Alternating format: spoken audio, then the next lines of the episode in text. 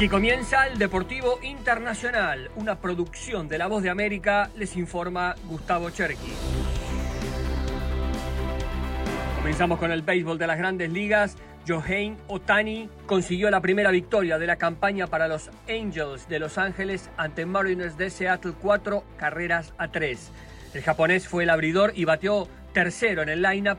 Tuvo problemas con su comando al principio, otorgando cuatro boletos y dándole bolazos a otros dos, pero se recuperó y tuvo una excelente salida. Seis entradas, una carrera, tres hits y ocho ponches y agregó un sencillo productor por la tercera base contra el relevista mexicano de los Mariners, Andrés Muñoz, en la séptima entrada que le dio a los angelinos dos carreras importantes y la victoria.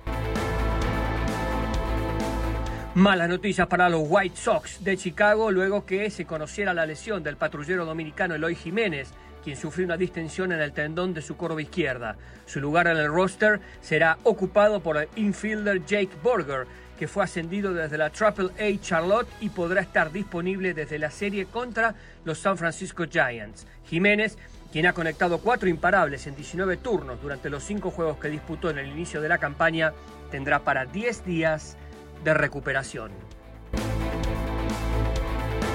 Pasamos a la NBA, la ciudad de Los Ángeles tiene un dueño, los Clippers, que anoche derrotaron una vez más en el clásico a Lakers 125 a 118 con 27 puntos de Norman Powell y 25 de Kawhi Leonard. A Lakers no le alcanzaron los 33 puntos que marcó LeBron James. Los Clippers una vez más ejercieron su tiranía hace 11 partidos que Lakers no puede contra su archirrival. Toda una maldición. Y hoy en Madrid continúa la celebración de los fanáticos del Real Madrid tras la paliza al Barcelona en semifinales de Copa del Rey. El 4 a 0 con tres goles de Karim Benzema lo pone al equipo merengue en la gran final que disputará frente a los Asuna que dejó en el camino al Athletic de Bilbao. La finalísima de Copa del Rey se jugará el 6 de mayo en el Estadio La Cartuja de Sevilla. Concluimos con el golf. Hoy comienza el Máster de Augusta en Atlanta, el más prestigioso que da la chaqueta verde al ganador. Pero no solo eso, también un jugoso cheque.